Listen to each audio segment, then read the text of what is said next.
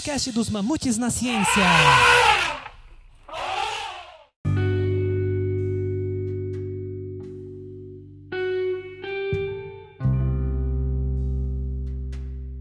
Salve, mamutinhos! Aqui é a Rebeca e hoje vamos falar sobre a história e obra de um dos cientistas mais incríveis que já existiu. Michael Faraday foi um cientista inglês que nunca se formou na universidade, mas tornou-se o pai do eletromagnetismo. Algumas de suas descobertas principais são a indução eletromagnética, o estudo de gases, a descoberta do benzeno, estudos sobre diamagnetismo, paramagnetismo, capacitância elétrica e eletroquímica. Vamos passear pela revolução da química e da física e da ciência no século XIX. A história por trás do interesse de Faraday Faraday pela ciência é o motivo de estarmos aqui, a divulgação científica, e como ela foi capaz de mudar a vida do Faraday e de muitos outros cientistas, como eu e a Gabi. Na noite de 29 de fevereiro de 1812, na rua Albemarle, número 21, na região do West End de Londres, no prédio da Instituição Real da Grã-Bretanha, filas de pessoas se formavam para entrar no teatro a instituição real, que aqui eu traduzo livremente a partir de Royal Institution, foi proposta e fundada em 1799 por Benjamin Thompson, também conhecido como Conde Rumford. O instituto tinha o objetivo de oferecer exposições permanentes de novas tecnologias, proporcionar conferências sobre ciência aplicada e manter um laboratório para a realização de experiências científicas. O teatro da palestra era um anfiteatro semicircular que podia acomodar até 900 pessoas. Todas tinham visão perfeita da mesa ao centro, onde se podia ver vários aparatos científicos curiosos. A palestra muito esperada, transformou-se numa ocasião social, sendo atendida até por oficiais reais. Mas o interesse era no orador, nas experiências, no que aconteceria.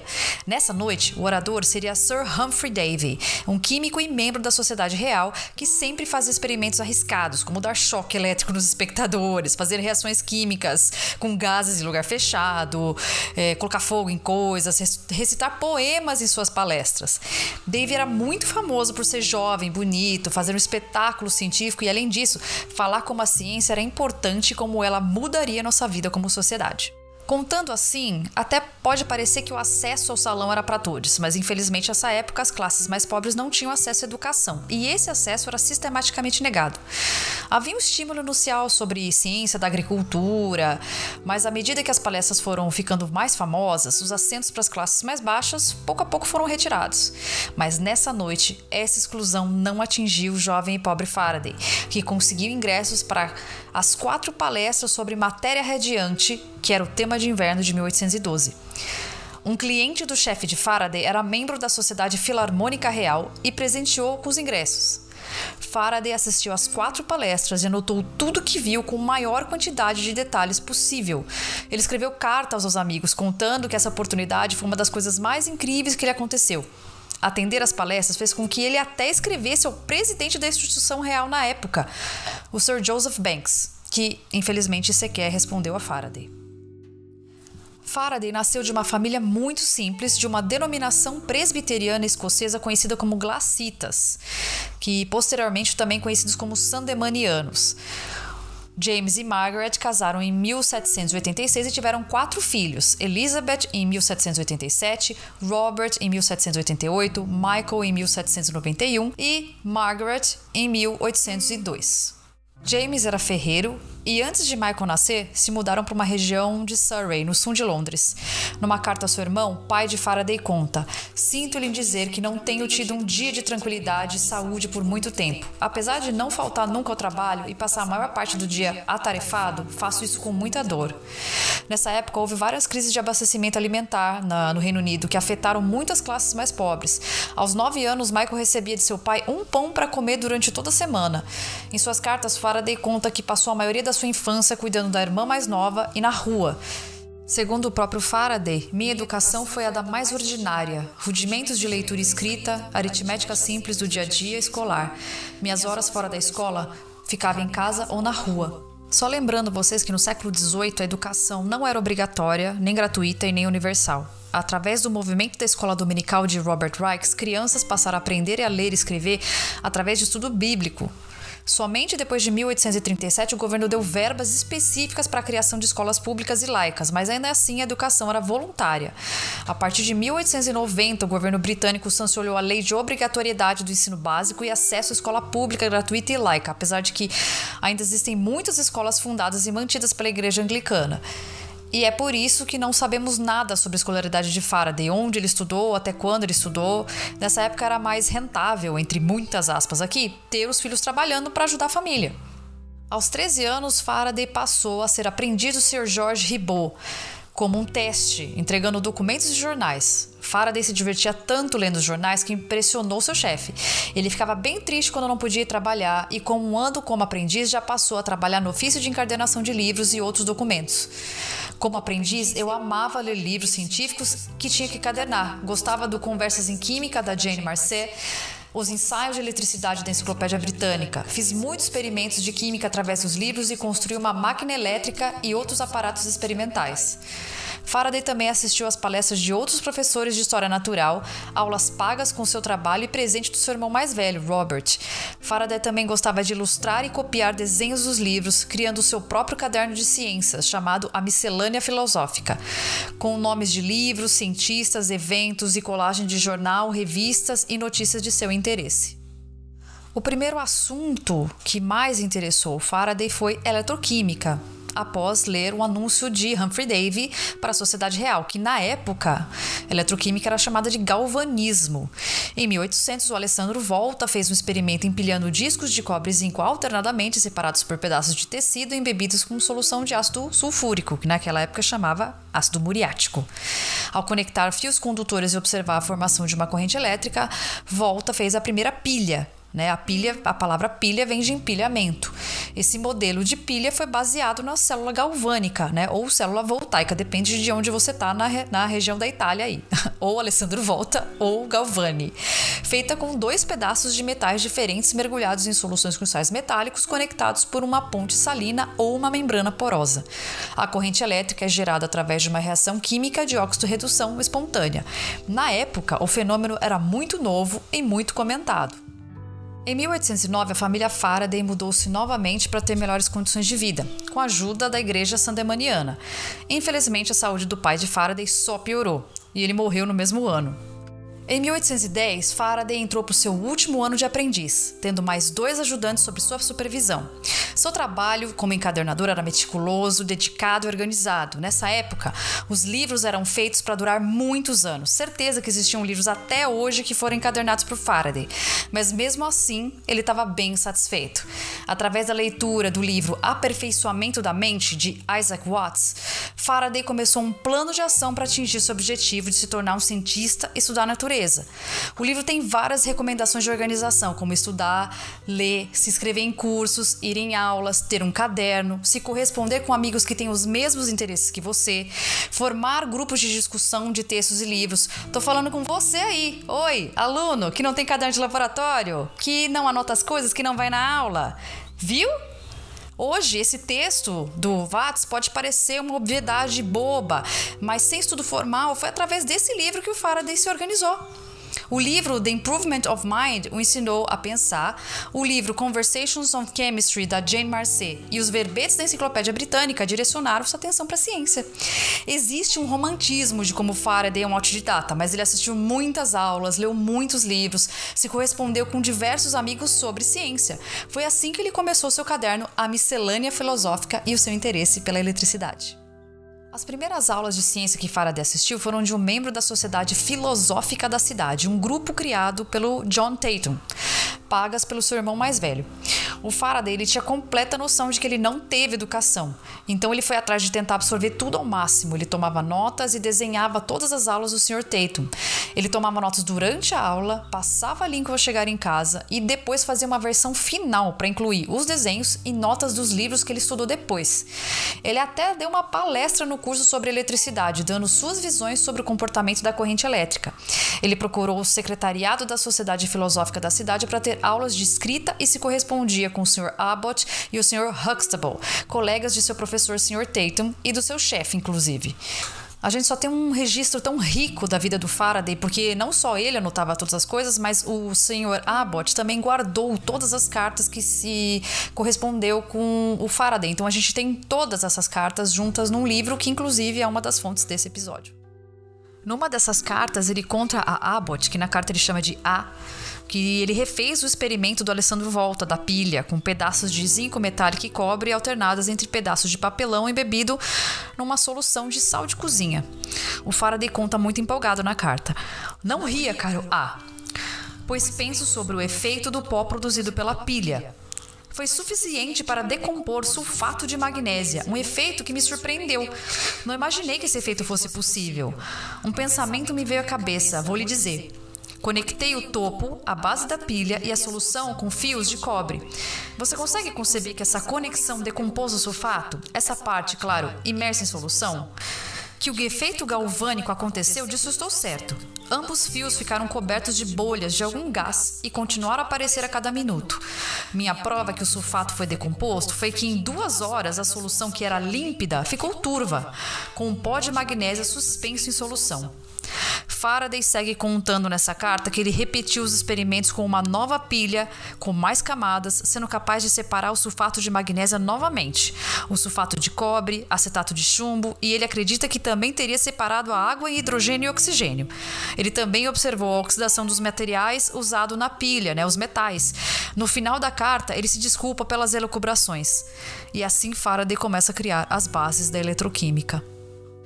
Aos 21 anos, Faraday entrava no seu último ano como aprendiz do Sr. Ribot e considerando fortemente não procurar emprego na área de encadernação de livros. Ele queria seguir a carreira de cientista, por mais que na época essa carreira não era acessível para as classes mais pobres. Se ainda hoje a carreira não é consolidada como profissão regulamentada, imagina o Faraday que mal uma escola frequentou.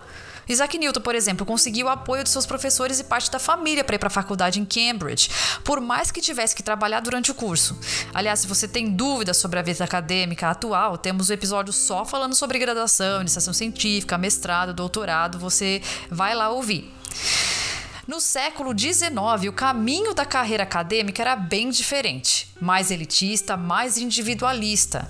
Depois de ter assistido às aulas do Humphrey Davy, ele não não tinha uma resposta do presidente da instituição real que lhe mandou lá a carta. O Faraday estava muito desanimado. Ele não só trabalhava, estudava por conta, mas ainda ajudava sua mãe com a casa e ensinava sua irmã mais nova a ler e escrever. Mas uma coisa que o Faraday não sabia é que o seu caderno lhe renderia o seu emprego tão sonhado na instituição real.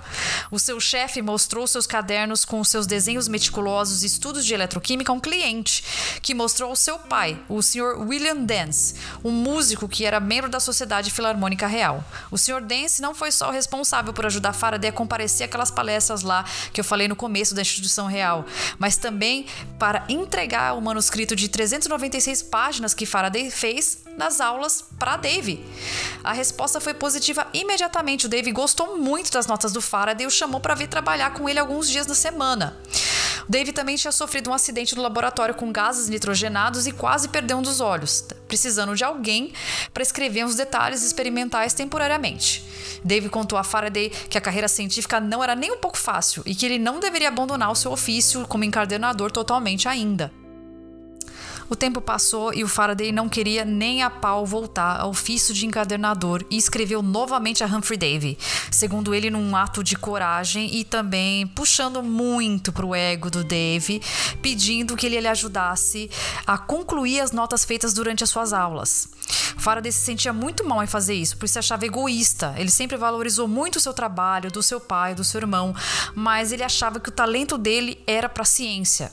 Eu imagino que a humildade e o encantamento absoluto de Faraday atravessou o ego do jovem e cobiçado Dave, pois ele respondeu à sua carta dizendo que teria um tempo fora de Londres, mas que lhe daria uma resposta.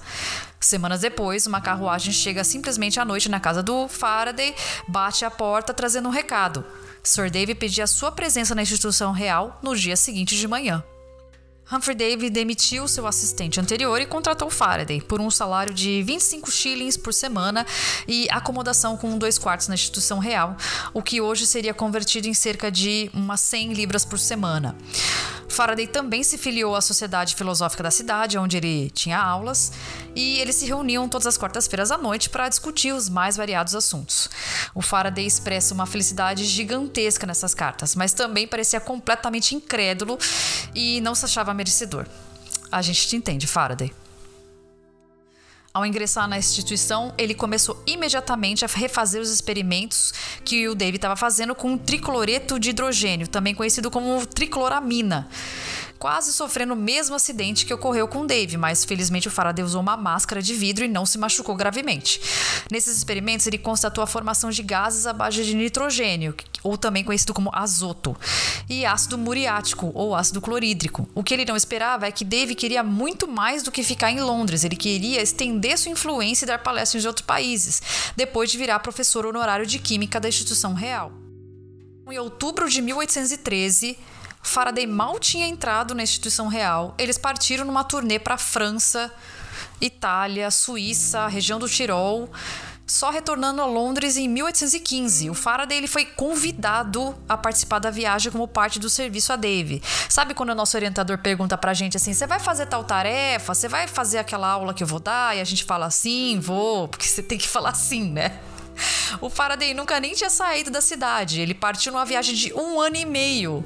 Ele escreveu a família com imensa vontade de voltar para casa, misturado com um maravilhamento de tudo que viu. É, escreveu o amigo Abbott que se sentiu obrigado a ir, sendo que o funcionário pessoal de David desistiu da viagem em cima da hora. Ele ficou abismado com os modos dos franceses, chamando de sujos, desorganizados, se encantou com os vagalumes, é, a rapidez dos porcos na França. Mas o Faraday mesmo entende que ele não aproveitou muito da França por não entender o idioma sendo ajudado por um americano para tirar seu visto de passagem no governo francês em Paris, completamente aleatório.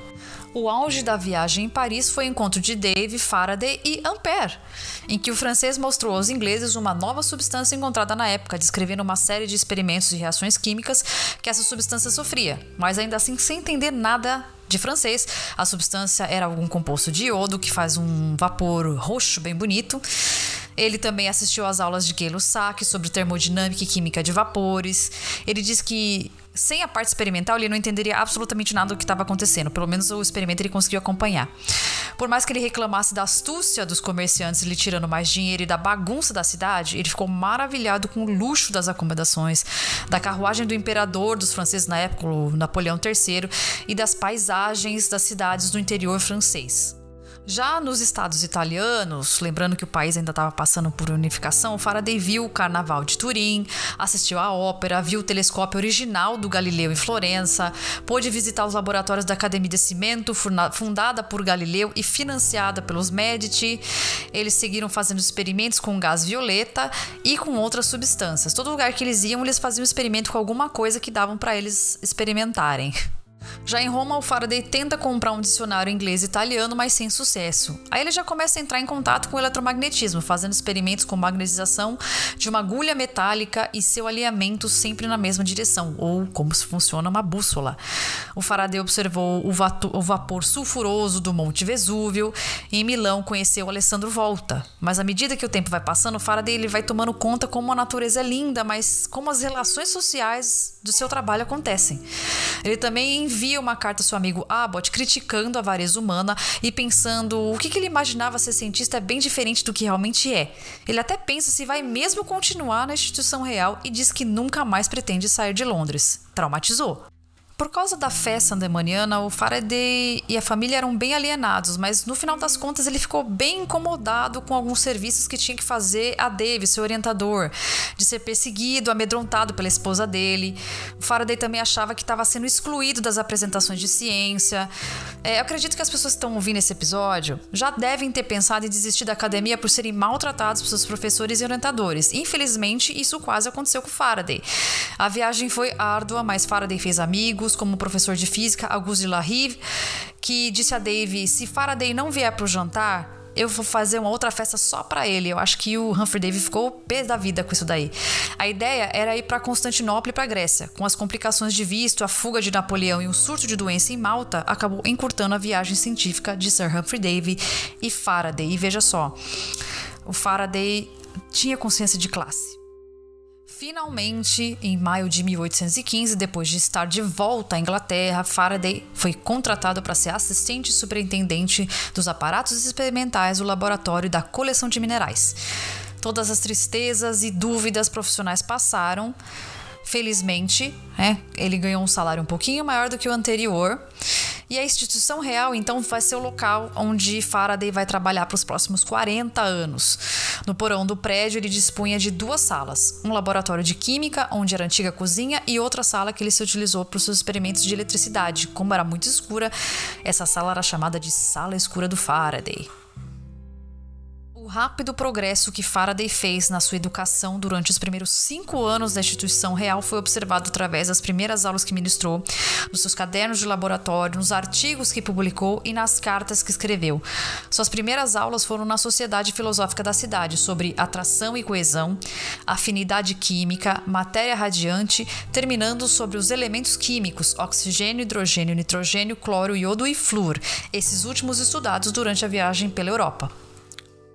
O Faraday então prepara suas aulas com muito carinho, com muito cuidado, atenção. Aí ele escreve para o Abbott e ele fala como que é dar uma boa aula. Ele discorre um monte na carta de como que é dar uma boa aula. Ele fala assim que a gente tem que preparar a aula pensando na audiência. O assunto tem que se adequar à audiência e não o contrário. Ele começa uma das suas primeiras aulas assim: com muita modéstia, eu me apresento a vocês essa noite como palestrante da difícil ciência da química, uma ciência que requer uma mente afiada para seguir seu progresso, mas eu confio que meu esforço em completar essa tarefa como membro da sociedade será favorável. Ou talvez eu fale. Química é um conhecimento dos poderes e propriedades da matéria e sobre os efeitos produzidos por esses poderes. Mas é evidente que podemos nos familiarizar com esses conhecimentos quando nos familiarizarmos com a matéria. Só conseguimos entender a matéria se conhecemos suas propriedades. Então é comum que falemos disso de maneira conectada, mas nosso conhecimento vai ser mais claro se a gente separar as coisas em partes, uma sobre as propriedades e outra sobre a própria matéria, ou as suas variedades. Todos nós somos capazes, em algum grau, de formar algumas ideias das propriedades da matéria de maneira abstrata, como o fenômeno da atração e repulsão, por exemplo, sem incluir a ideia de nenhuma substância em particular. Mas a matéria não pode ser descrita, exceto por suas propriedades, nem distinguida, exceto porque essas diferem das propriedades de outras matérias, seja em espécie ou grau. Seria impossível para mim descrever o enxofre ou carvão se eu não me recusasse a mencionar suas propriedades ou distingui-los um ao outro, a menos que eu dissesse em quais propriedades eles diferem. Vou, portanto, primeiro me esforçar para enumerar e ilustrar as propriedades da matéria. Nas cartas do Faraday também fica claro que as dúvidas sobre a profissão se esvaíram no momento que ele começa a dar aulas. Ele também tinha dúvida se ele queria casar. Depois ele viajar com um casal que se detestava, que eram os Davis, mas ele começou a gostar muito de uma moça que participava da mesma congregação religiosa que ele, a Sarah Bernard. E em 1821, depois do casamento, ele também se filia formalmente à igreja sandemaniana. Para dar um pouco de contexto da época, eu vou falar um pouco sobre a Revolução Química de Lavoisier. Tá? A química em 1815 era um assunto e um estado de mudança considerável nos últimos 40 anos.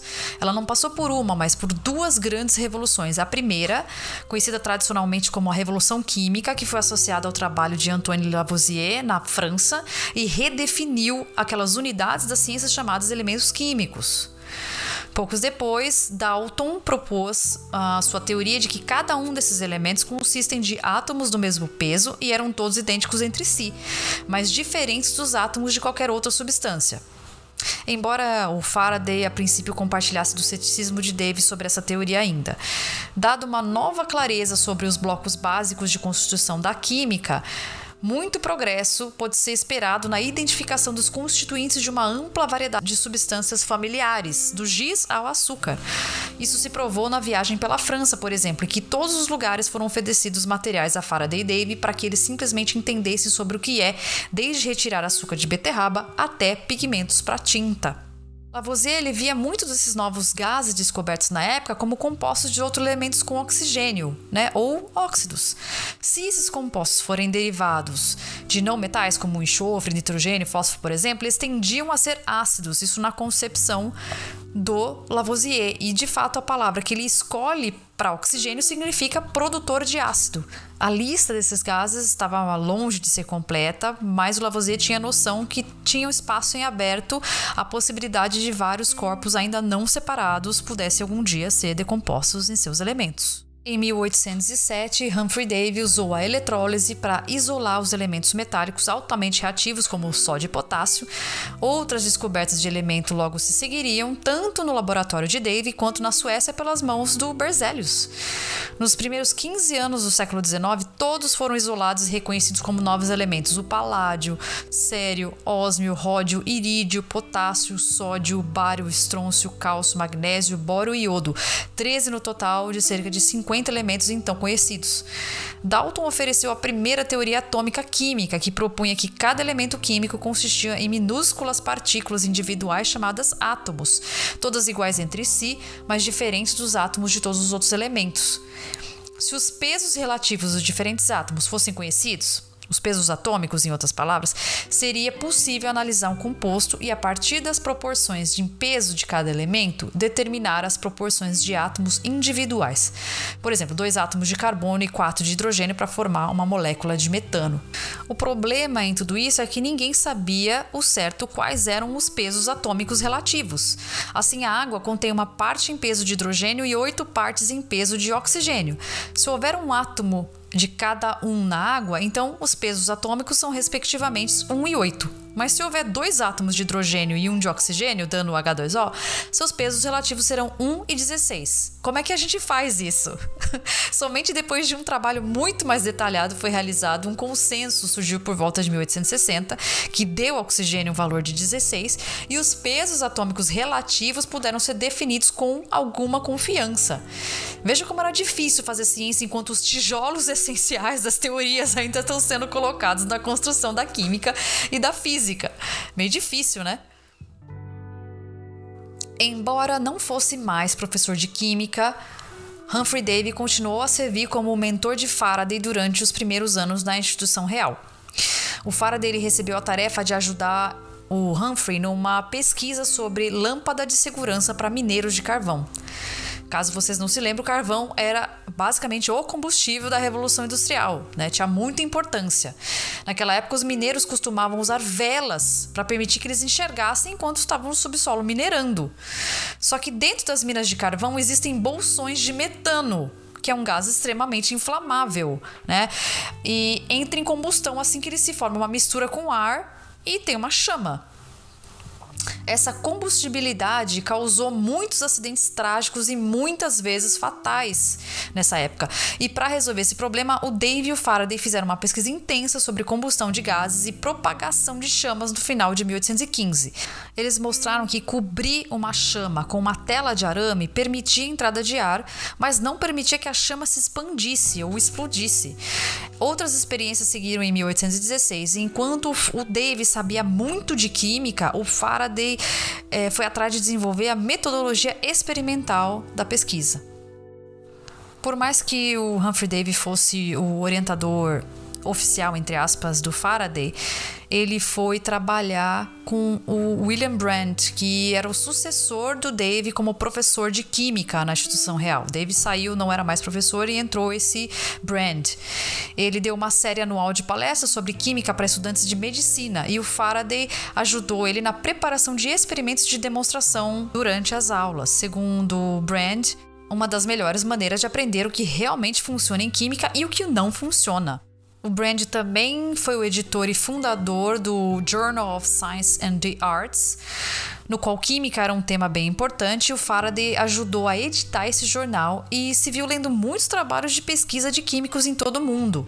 É, o Faraday virou editor e revisor por pares. O trabalho editorial e de revisão exige uma leitura minuciosa e crítica dos trabalhos, e a compreensão teórica de Faraday foi auxiliada tanto quanto a sua técnica prática realmente a gente aprende muito lendo artigo, isso é fato. Em 1819, o Faraday ganhou reputação como principal químico do Reino Unido. Ele analisou argilas, ligas metálicas, outras substâncias e muitas vezes como consultor científico. Ele também foi convidado a dar testemunho especializado em processos judiciais, mesmo que nessa época a profissão de químico não era reconhecida. Na verdade, Faraday e outros químicos lutaram bastante para o reconhecimento da profissão no mesmo patamar que médico, ferreiro, etc. A primeira instância ocorreu em 1820, quando ele, junto com Dave Brand, Thomas Thomson e outros químicos, foram obrigados a testemunhar no Tribunal de Apelações Comuns, um tribunal civil de Londres. O caso era sobre um incêndio numa fábrica de açúcar. Para tirar a prova, Faraday resolveu fazer um experimento queimando o óleo e o açúcar separadamente. Então ele descobriu que o óleo entra em combustão em torno de 304 graus Celsius, numa temperatura muito mais baixa que a combustão do açúcar. Então, os donos da fábrica poderiam ter sim causado incêndio por fraude ou mau uso das lâmpadas. Já entre 1818 e 1822, Faraday, como consultor, auxiliou James Stoddard, um dos membros da instituição, numa pesquisa sobre ligas de aço. O objetivo do James Stoddard era analisar aços de altíssima qualidade e reproduzir em laboratório os resultados. Mas eles obtiveram sucesso limitado até a visita de Faraday à usina galesa de cobre. Lá ele observou que a adição de um metal nobre como ouro, prata ou platina poderiam endurecer o cobre, mexer nas suas propriedades mecânicas. Ele teorizou que o mesmo poderia valer para o ferro também. Ele e o Stoddard ligavam aço com ferro, fundindo os metais em um alto forno especialmente projetado por Faraday e capaz de atingir temperaturas muito altas, lembrando que a fusão do ferro é em torno de 1500 graus Celsius. Mas a solução mostrou-se impraticável devido ao alto custo dos metais nobres. O reconhecimento de Faraday como químico, que dava aulas cheias de demonstrações fantásticas, tinha uma metodologia muito sólida e gostava muito de falar com todos sobre suas pesquisas, começou a criar uma certa invejinha no seu orientador, Humphrey Davy. Mas enfim, agora vamos falar sobre física. Desde o início da filosofia natural, os estudiosos da natureza defendiam um universo no qual algumas leis simples explicariam todos os eventos. No final do século XVII, o Sir Isaac Newton mostrou que um tipo de força, é a gravidade, poderia ser responsável não apenas por um objeto caindo da mesa no chão, mas também como o movimento dos planetas e estrelas no céu. Essa noção na época foi revolucionária. Já os ímãs naturais são conhecidos desde a antiguidade e os chineses construíram a bússola há mais de 3 mil anos atrás. Mas o estudo científico do magnetismo realmente começou com o médico inglês William Gilbert, que escreveu The Magnet, que é dos ímãs, e Magnetis Corporibus et Magno Magnet Telluri, desculpem aí o meu latim, traduzindo sobre o ímã, corpos magnéticos e o grande ímã da Terra em 1600, que aí começou a ser o primeiro tratado sobre o magnetismo. Entre muitas outras coisas, ele estudou magnetitas, que são minerais magnéticos naturais, e concluiu que a própria Terra era um ímã. A maneira como o magnetismo da Terra variava em sua superfície foi examinada por muitos outros cientistas, o que resultou no início da ciência do geomagnetismo.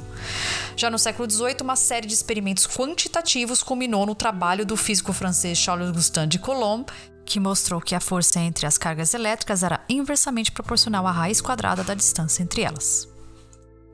O dinamarquês Hans Christian Ørsted que desde 1806 já era professor de física na Universidade de Copenhague, tentou provar a unidade das forças magnética e elétrica em uma palestra com demonstrações experimentais em abril de 1820.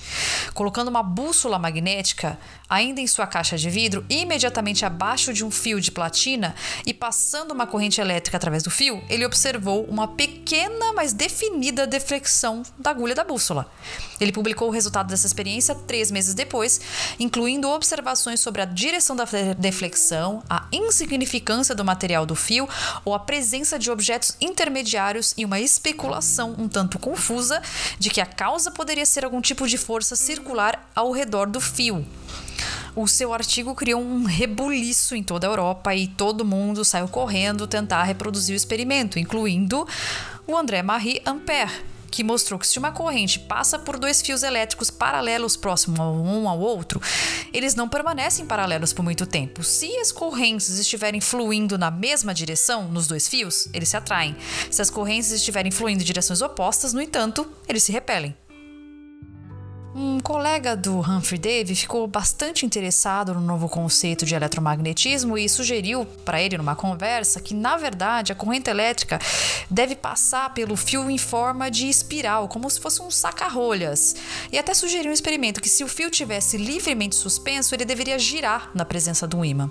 Só que ele não conseguiu alcançar esse efeito, não conseguiu fazer esse experimento. No entanto, Faraday estava chegando a uma outra conclusão que, na verdade, o efeito do ímã não giraria o fio, mas moveria o fio de um lado para o outro. Então, ele teve uma conclusão que haviam quatro posições nas quais cada polo de uma agulha magnetizada poderia responder à corrente no fio: duas por atração, duas por repulsão. Faraday então começou a estudar o assunto e resolveu provar essa teoria através de um experimento bem engenhoso. Então, em 1821, o Faraday desenvolveu esse aparato experimental simples, no qual um fio vertical é preso no topo com uma ponta mergulhada numa quantidade pequena de mercúrio e embaixo também conectado ao mercúrio. E esse mercúrio é como se fosse o contato da bateria elétrica que também está ligado entre esses dois polos. Então, quando um ímã era colocado perto do meio do fio, lembra que o fio está solto, o fio ou se aproximava ou se afastava do ímã, obviamente, dependendo de qual polo eu me aproximava do fio. E o fio não girava em torno do eixo, como o colega de David tinha falado. O fio girava em torno do eixo do aparato experimental. E se o Faraday alternasse os polos do ímã rapidamente de maneira constante, ele obtinha um movimento contínuo desse fio dobrado girando. Então, Faraday, sendo Faraday, ele continuou explorando esse assunto de maneira mais individual, né, numa tentativa de entender o que estava acontecendo, né? Ninguém sabia o que estava acontecendo e não fica claro se ele leu o artigo do Ørsted, mas o Humphrey Davy fica muito empolgado e quer repetir o experimento do físico dinamarquês. Para o Faraday, foi fácil repetir os experimentos né, os efeitos do experimento. Difícil era tentar explicar a conexão entre a força elétrica e magnética. Nesse momento eram efeitos separados e não compreendidos. Nisso, na verdade, o Faraday estava mais interessado em fazer os trabalhos do gás cloro, mas um correspondente que escrevia bastante para ele, que era outro químico, Richard Phillips, chamou ele para uma colaboração num artigo chamado A Historical Sketch of Electromagnetism, que seria um histórico, um ensaio histórico sobre o eletromagnetismo, na revista Annals of Philosophy, que são os anais da filosofia, a quinta série Vibra, né? Em que eles repetiriam todos os experimentos vigentes e eles iam trazer as visões deles da física do que estava acontecendo ali. É, o Faraday ele tinha as ideias diferentes sobre eletricidade do que se tinha na época. Ele não acreditava que a eletricidade era uma substância material ou que era formada por dois fluidos de sinais diferentes, positivo e negativo. O que ele achava é que era a passagem da eletricidade cria um estado no fio que de alguma forma afeta a agulha magnética. Então, durante a ceia de Natal daquele ano, o Faraday fez uma demonstração aos familiares de que mesmo só o campo magnético da Terra já seria capaz de girar um fio quando se passa corrente elétrica através dele. Ele ainda enviou versões simplificadas do seu aparato experimental para outros cientistas repetir o experimento. Depois da publicação desses resultados, o colega de Dave ficou completamente revoltado, dizendo que o Faraday tinha roubado a ideia dele do experimento e a sua explicação. Isso arrasou muito o Faraday, que tentou várias vezes falar com ele sem sucesso. Só depois de muitas tentativas, o Faraday mostrou os resultados do experimento de que de fato o fio não giraria sobre o seu próprio eixo, então não teve plágio. Para piorar, o seu mentor, o Humphrey Davy, entrou na briga contra o Faraday, dizendo que ele também estava plagiando o seu trabalho. Nessa época, o Davy era presidente da Associação Real e recusou que Faraday se tornasse membro, mesmo depois de 28 indicações de outros cientistas para que Faraday se filiasse. O Davis bravejou muito querendo que o Faraday tirasse sua candidatura, mas ele só respondeu que, como presidente, o Davy escolheria o que era melhor para a instituição. A muita revelia, o Dave teve que aceitar a membresia do Faraday. Ao se defender, o Faraday disse que, ao ouvir que o Dave estava bravo por não ter sido concluído como autor em um dos experimentos que Faraday fez com os gases à base de cloro, ele só respondeu que enviou o artigo à revista Philosophical Transactions of the Royal Society, que o Dave era editor-chefe e se o artigo tinha problemas, era só ele ter negado. A única coisa que chateou Faraday foi ter cometido alguma gafe científica e uma comunicação deficiente com seus pares, o que ele corrigiu em cartas para todos os envolvidos. De forma meio inesperada, o Faraday teve que substituir o Brand nas aulas de química para estudantes de medicina em 1823. Ele já tinha aquela experiência, né, daquelas aulas que ele ministrou na Sociedade Filosófica da cidade, na ajuda que deu né, com os experimentos. Então, talvez a aula dele não tenha dado impacto, né, para ele mesmo como professor, mas certamente o seu sucesso foi claro, né, porque logo no ano seguinte o seu nome foi colocado ao lado de Brand como professor oficial da disciplina. Claramente os alunos gostaram muito. Ele seguiu dando aula por bastante tempo, eventualmente se embrenhando em outras aulas e começou a aperfeiçoar também as suas demonstrações e dar palestras em outros horários. Por causa da polêmica do eletromagnetismo, Faraday voltou a estudar a decomposição de gases e iluminação, um tema que estava muito em alta na época, não só para mineração, mas também para iluminação das ruas de Londres. Tinham chegado essas novas lâmpadas fluidas, que ao estudar a decomposição do óleo de baleia que era queimado nas lâmpadas, o Faraday isolou o benzeno e descobriu o benzeno. Com poucos instrumentos, ele isolou o benzeno e estudou outros compostos orgânicos. Aí é aí que ele começa também a estudar um pouco de química orgânica. Em 1825, ele se torna diretor dos laboratórios e logo convida os membros para discussões e experimentos científicos mas a carreira de consultor científico seguia forte. A sociedade comissionou o trabalho de Faraday ao governo para analisar a fabricação dos vidros utilizados em telescópios. Os problemas principais eram que o vidro produzido tinha baixa qualidade e era opaco. Junto ao astrônomo John Herschel, o especialista em ótica George Dollard, eles estudaram o problema por quatro anos e muitos, muitos, muitos experimentos depois, o Faraday conseguiu compreender as limitações experimentais na produção de vidros. Mudanças nos materiais, na temperatura, material do cadinho que era usado na produção. A pesquisa foi tão interessante, tão completa, que não só solidificou a reputação do Faraday, como também garantiu aumento de recursos para pesquisas na instituição real pelo governo. Nos anos seguintes, além da pesquisa e consultoria, o Faraday queria estender as suas aulas para outros locais, como a Instituição de Londres, que era um local frequentado por pessoas de classes sociais mais baixas, para atingir mais gente.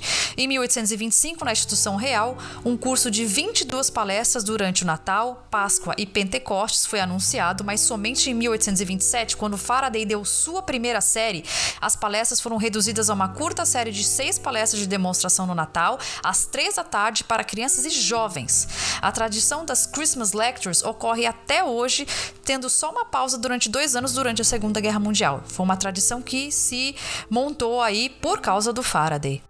A sua palestra de Natal mais famosa, A História Química de uma Vela, é um exemplo magnífico de exposição científica imaginativa. Ele parte do familiar, uma vela, e levou os conceitos como capilarização, causas da luminosidade, a natureza da combustão e até mesmo como se fabricam velas. Essa palestra foi publicada em 1861 e foi reimpressa várias vezes ao longo dos anos. Continua sendo uma grande influência sobre os químicos até os dias atuais. O Faraday engajava com a audiência, ele fazia fazia pequenas piadas, mas nunca sendo condescendente com a sua audiência. Ele usava das demonstrações e seus resultados para que as pessoas atirassem as suas próprias conclusões. Ele mesmo criou uma gaiola de metal gigante, entrou dentro e pediu que seu assistente o atingisse com uma descarga elétrica altíssima, para mostrar os efeitos da blindagem eletrostática, que hoje a gente chama de gaiola de Faraday. Faraday só voltou a trabalhar com magnetismo depois que seus dois inimigos científicos faleceram. Ele também virou membro do Conselho da Instituição Real em 1828. O trauma de ter sido acusado de plágio e da tentativa de desmoralização afastaram Faraday da área mais a fundo. Fora que ele não concordava com as explicações de Ampère. Ele achava que o magnetismo e a eletricidade eram iguais em importância e queria fazer o experimento inverso de Ørsted. Será que ele conseguiria converter magnetismo e eletricidade? Então, de novo, Faraday sendo Faraday, ele foi lá e montou um aparelho simples. Dois fios separados foram enrolados em torno de um anel de ferro macio com cerca de 15 centímetros de diâmetro externo. Um desses fios estava ligado em cada extremidade de uma bateria, enquanto as extremidades do outro eram unidas. No entanto, um ponto do circuito, uma agulha magnetizada giratória foi colocada embaixo e paralela a um pequeno comprimento do fio. Quando o circuito que continha a bateria estava fechado ou aberto, a agulha agulha perto do outro circuito estremeceu e então se acomodou. Segue-se, portanto, que há uma mudança na corrente elétrica no primeiro circuito que afetou o magnetismo do anel de ferro. Esse fato já era bem conhecido. A novidade, porém, foi a mudança no segundo circuito. Se a agulha se moveu, uma corrente elétrica deve ter passado pelo fio acima dela. Nesse caso, não apenas a eletricidade produziu um efeito magnético, mas também o magnetismo produziu eletricidade. E esse foi o primeiro caso documentado de indução magnética. Apesar de Faraday não achar isso ainda, ele fez muito outros experimentos para comprovar o fato, tomando pausas para tomar notas e formular outros experimentos. Depois de muitas tentativas, ele propôs girar um disco de cobre entre os polos de um ímã e ver se uma corrente poderia ser detectada em um circuito conectado ao disco. Depois de algumas decepções, ele fez um arranjo simples com uma extremidade do circuito conectada ao eixo de latão, no qual o disco girava e a outra tocando a borda da roda em movimento. Nas palavras do próprio Faraday, ele havia obtido a produção de uma corrente permanente de eletricidade por ímãs comuns. Ele havia inventado o dínamo. Ele publicou esses resultados sem muito alarde, pois só relatou os efeitos experimentais observados. Ele deu pouca importância para a visita do primeiro-ministro para saber dos seus experimentos com eletricidade. O que lhe interessava agora era a explicação de como a eletricidade e o magnetismo estão interligados. Ainda sem a explicação para o eletromagnetismo, a sua expertise em circuitos elétricos se estendeu na parte da eletroquímica. Ao obter um novo galvanômetro, Faraday descobriu que a quantidade do elemento químico produzido pela passagem de uma corrente elétrica é proporcional à quantidade de eletricidade que passa no circuito. Ou seja, a massa de uma substância liberada em qualquer um dos eletrodos, assim como a massa da substância decomposta, é diretamente proporcional à quantidade de eletricidade que passa pela solução, chamada de primeira lei de Faraday Faraday da eletrólise.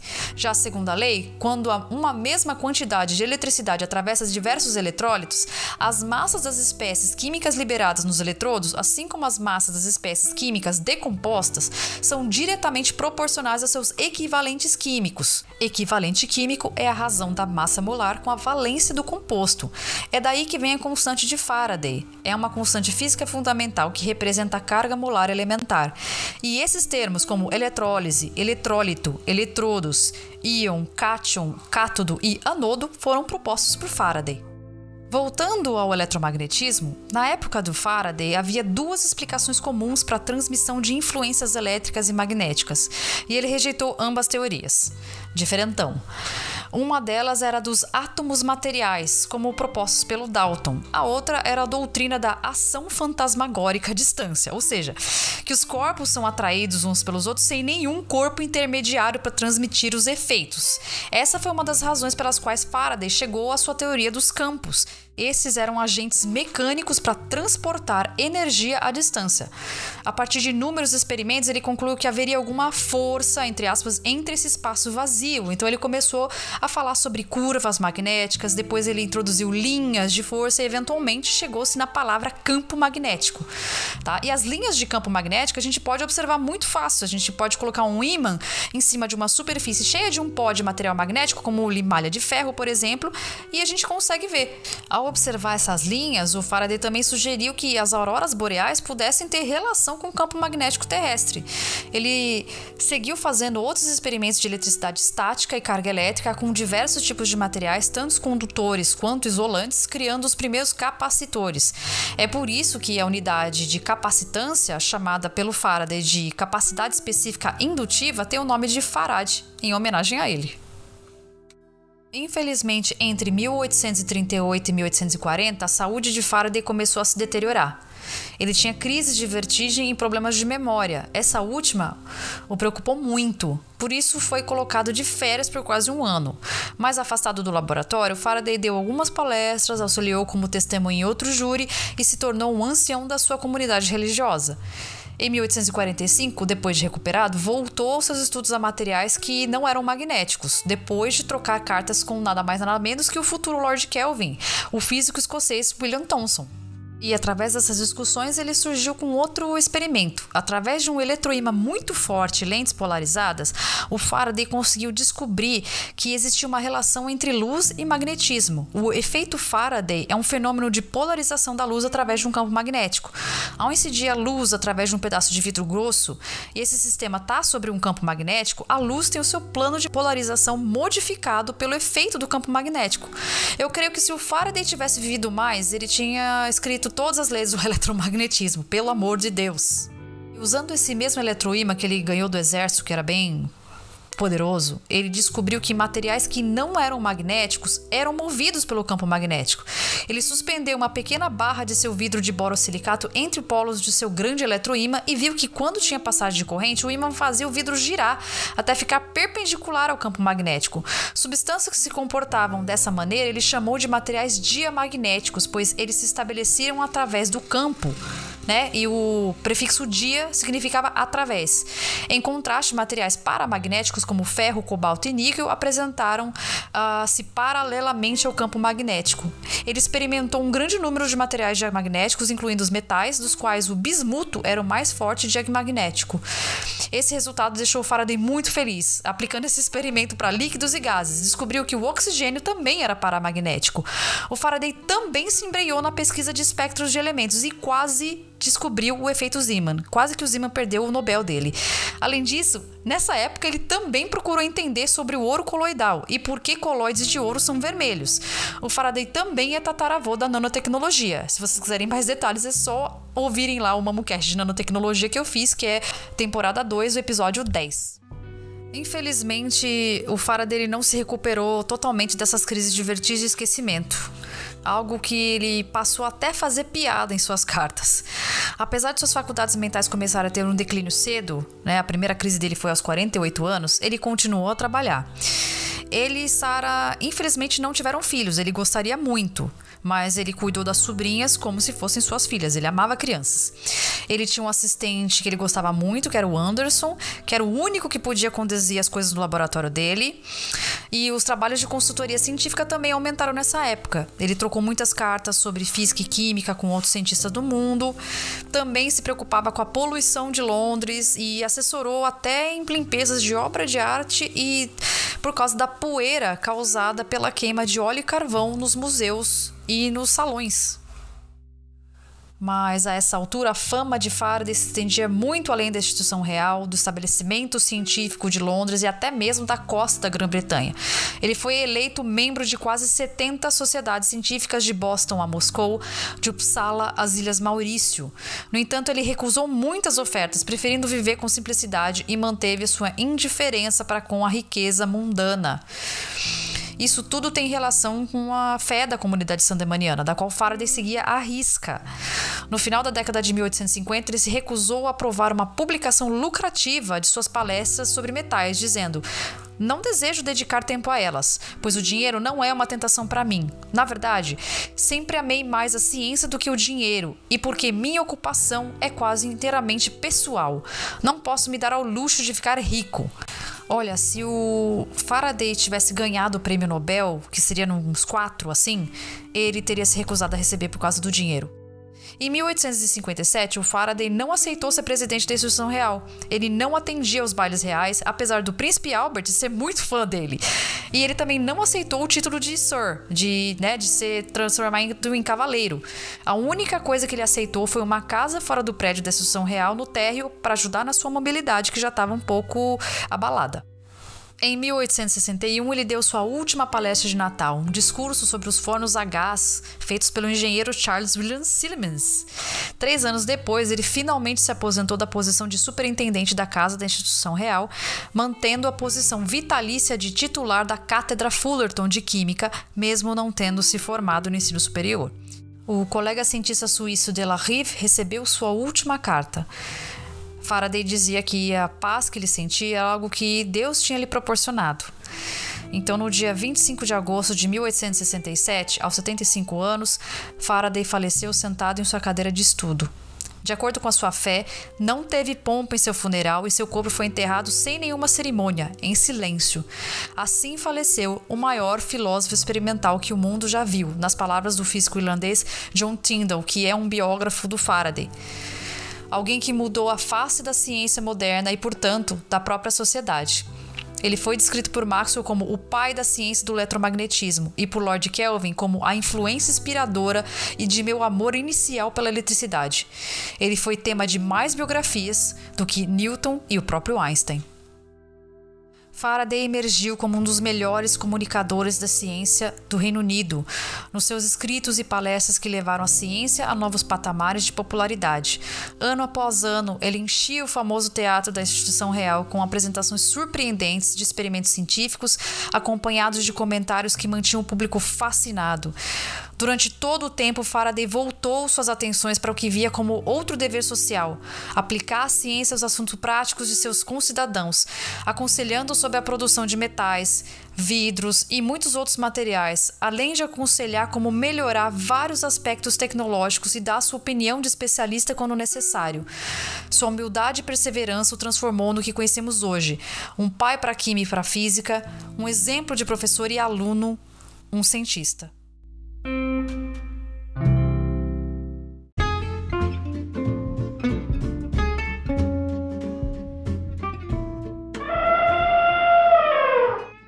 Bom, depois dessa história incrível e emocionante, vamos lá para o MamoCast Recomenda. A gente faz aqui duas recomendações, uma para aprender e outra para descontrair. Para aprender, eu vou deixar dois links das fontes que eu usei para fazer essa pauta. Um é um livro que chama Michael Faraday, A História Química de uma Vela, curso de seis lições, tradução da imprensa da Universidade de Coimbra, que está disponível. Eu vou deixar o link no nosso site. E outra uma dissertação de mestrado do José Otávio Baldinato, A Química segundo Michael Faraday, um caso de divulgação científica do século XIX. Tá? Do mestrado de interioridades de ensino de ciências, modalidade química da USP. Muito bom o texto, incrível de ler, uma delícia. Traz a parte epistemológica, além da biografia do Faraday e além da, da do papel dele de divulgador científico. É maravilhoso. E para descontrair, eu vou sugerir uma das séries que eu mais gostei de assistir esse ano, que foi o Gabinete de Curiosidades do Guilherme Del Toro. E eu deixo aqui em especial o último episódio, que é O Murmúrio, que é sobre um casal de cientistas. Eu gostei demais desse episódio. Recomendo para vocês. Então era isso, gente. Então, o que, que vocês acharam do episódio? Dê estrelinhas na Apple Podcast, siga e avalie a gente lá no Spotify, no Google Podcast. As nossas fontes vão sempre estar na descrição do episódio e no nosso site. Lá no nosso site tem a pauta e tem todas as fontes que eu usei, que são um monte. Dúvidas, escreva pra gente nas nossas redes. Nosso e-mail é mamutesnaciencia.gmail.com. O nosso Instagram é Mamutes na Ciência. O nosso Twitter é Mamutes Ciências. Também estamos no cu como Mamutes na Ciência. O nosso site vai estar linkado no episódio e nas nossas redes. A música é da Gabi. A pauta foi escrita por mim, Rebeca. E a arte e edição é da produção. Tchau!